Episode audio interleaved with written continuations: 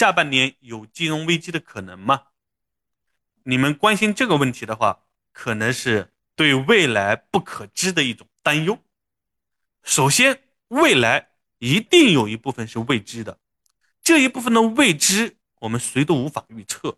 我们知道了未来的不可预测性，但是我们可以结合我们拥有的数据经验，我们能够知道接下来有金融危机的可能性是大还是小。那下半年是否有金融危机？我先说结论。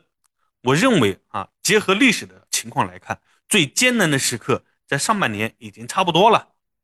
你看上半年的这个俄乌战争、美联储的加息、全球的通胀啊，疫情在国内的爆发。经济的低迷，人心的恐慌等等，那在这种情况下，我们依然也安然的度过了，依然没有出现我们觉得会有多么可怕的金融危机。那下半年，你问一下自己，有没有还比这些事情更糟糕的事情要发生呢？啊，你觉得有可能发生的这些事情有哪些呢？我想了半天哈，确实也想不出来有什么样的一个事情能够比之前的这些事情。更加的危险，影响更加的大啊！甚至在接下来半年当中，非常有可能发生。我到现在没有找到。